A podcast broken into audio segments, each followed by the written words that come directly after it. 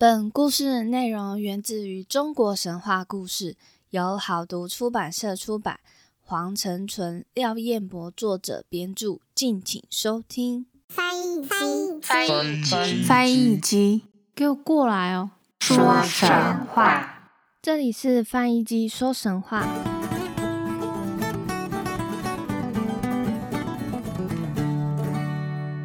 欢迎收听翻译机说神话，我是翻译机。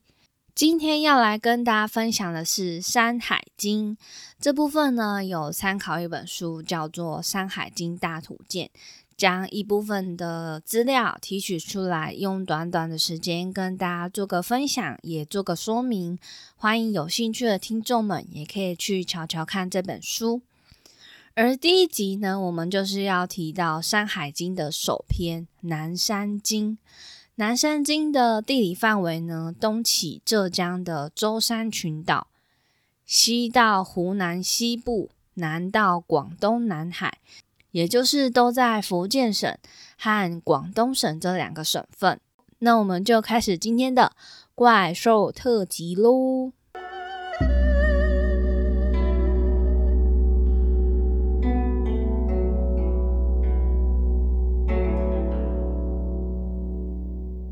南山经共有三篇：南山首经、南次二经和南次三经。这篇当中共叙述了四十座山，相隔一万六千三百八十里。从招摇山到南屿山，古人认为每一座山都是由山神掌管。这些山神呢，形态各异。譬如说人手鸟身啊，鸟手人身啊之类的等等，且呢都有不同的祭祀方式。那就是想要跟大家介绍里面的怪兽特辑。我不会每一个怪兽都讲，我会就是先看中国神话故事中的《山海经》有讲到哪些怪兽，啊，再再从这一本《山海经大图鉴》再去找，之后呢再分享给大家。而第一只想要跟大家介绍的怪鸟叫做上父。这个鸟的名字我找不到它的读音，它的字是高尚的上，然后右边在一个鸟，父呢是付钱的付，右边在一个鸟。那我实在是找不到它的读音，所以我就有边念边没边念，中间一个乱念法。那这个上父它是生长在鸡山，鸡是鸡笼的鸡。鸡山呢，在现今并无实际的山，只知道大概的位置是现在的广东省境内。你不觉得有点废话吗？因为我们都是在讲广东跟福建。总而言之呢，鸡山山南面是遍布玉石的，山北面呢是产一些奇花异草。上腹这种鸟，它外表就长得很像鸡。应该就是像雉鸡啊、蓝腹鹇这样子的体型，不过因为是《山海经》嘛，长相就有点奇特。它有三个头、六只眼睛、六只脚，但也只有三个翅膀而已。那听说人类如果吃了上腹的鸟肉，可以九个晚上不睡觉，十天不休息也不会疲劳，是对人类有益处的灵鸟之一。也就是一个超级咖啡的这种提神作用，这个现在的那种提神饮料可能就威力只有它的一小部分而已。上腹的文言文就是这么描述的：有鸟焉，其状如鸡，而三首六目，六足三翼，其名曰上腹，食之无卧。再来，我们就要往东走三百里，到了青丘。提到青丘，大家应该知道要说什么生物了吧？青丘住的就是九尾狐。三生三世中上神白浅、九尾狐他们一家呢，就是住在青丘。青丘山大约是在现今福建西北部的武夷山。山的南面也是盛产玉石，山的北面盛产青货，是一种天然的矿物颜料。九尾狐当然就是有狐狸的外形，但是却有九条尾巴，叫声和婴儿很类似，喜欢吃人。人呢，若受到九尾狐的蛊惑，就会难逃被吞噬的厄运。但是只要吃了九尾狐的肉，就不会被妖邪毒气侵害。据说九尾狐天生有一个幻术，假如呢雌狐要变女人，雄狐要变成男子，他们就要把女尸或男尸的骷髅顶盖取来戴在头上，对着月亮拜足七七四十九天，就会马上变作男女之形。再扯一些树叶、花朵遮住身体，就会变成五颜六色的衣服。而在神话小说《封神演义》中，纣王的嫔妃妲己就被描述为被九尾妖狐附身。她呢，主要是受到女娲之命，祸乱朝纲，颠覆商朝。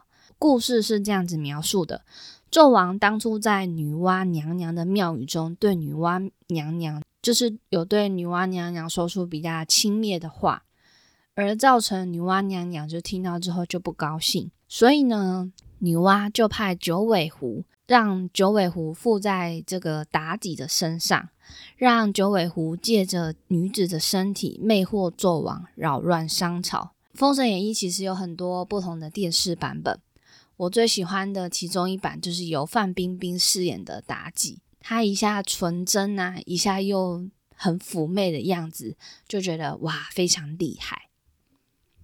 而九尾妖狐呢，也在许多动漫和动画中出现，像是宝可梦中的九尾，还有数码宝贝的九尾狐兽，这个我就不知道了，有点不太认识。数码宝贝我只认识牙骨兽啊、太一，诶，其他的还有哦，还有天使兽，对对，数码宝贝主角群以外的我都不太认识。那欢迎知道有，欢迎知道。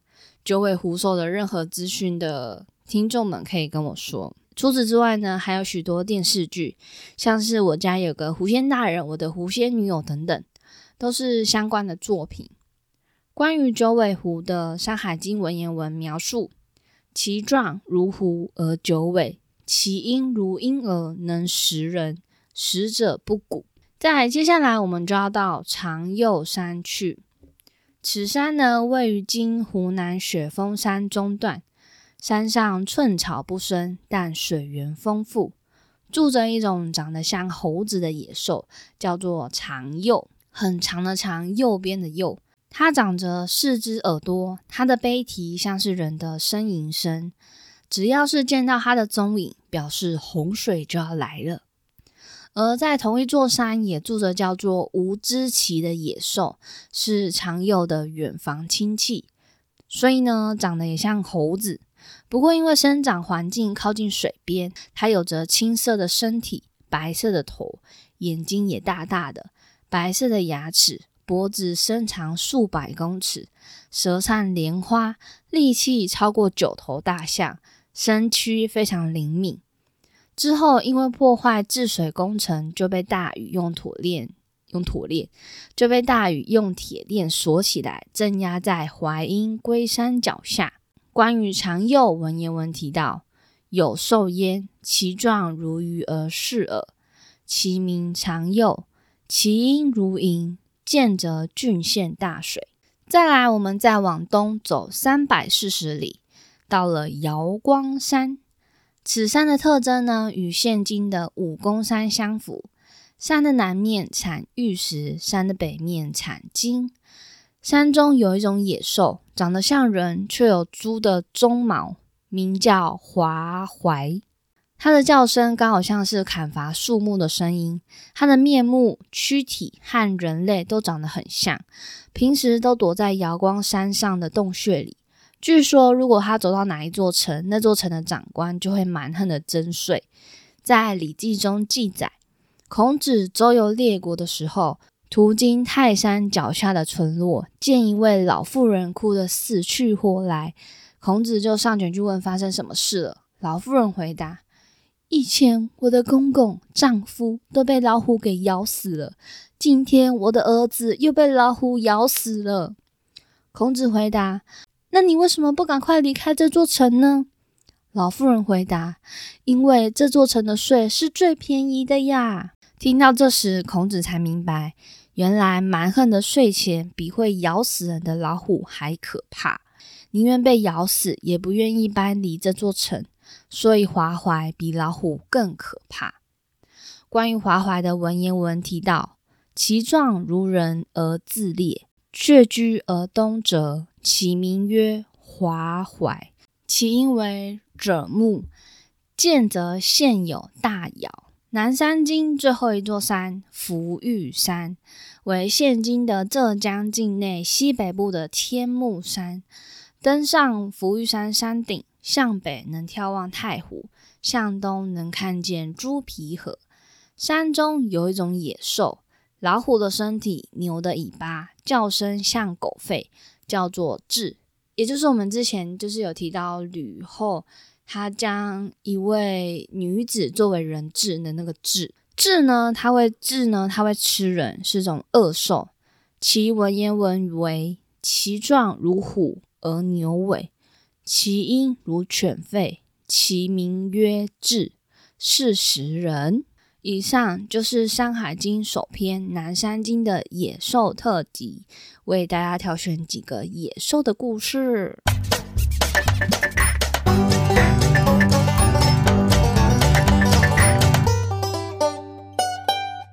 刚开始就是不太知道怎么整理，那就是慢慢有了头绪之后，我就先把中国神话故事有提到的《山海经》的一些野兽，把它挑出来，然后再对照《山海经》大图鉴，诶，啊，它是在哪一座山呐？然后文言文是怎么写的？那是怎么描述的？那有些有图，有些没有图，有一些名字跟上面的名字又有点不同，所以其实在找的时候也有一些些野兽，就是。在《山海经》的大图鉴中没有，那我就不晓得说是呃名字不一样，所以没有，还是说是真的没有这样子。